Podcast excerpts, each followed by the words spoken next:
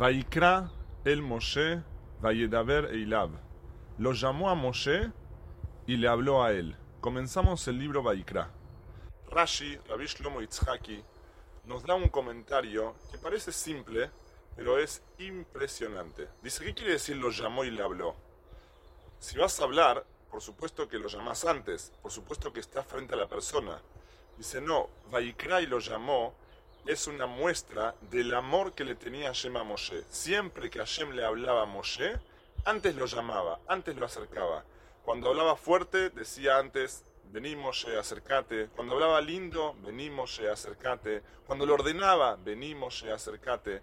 La Torah nos está enseñando una herramienta elemental para la sociedad para cómo comunicarnos con todos, sea nuestra pareja, sea nuestros hijos, sea nuestros padres, sea nuestros amigos, sea nuestros vecinos, no importa con quién. Cuando hablas, querés comunicarte con el otro, querés comunicar tu pensamiento, tu sentimiento.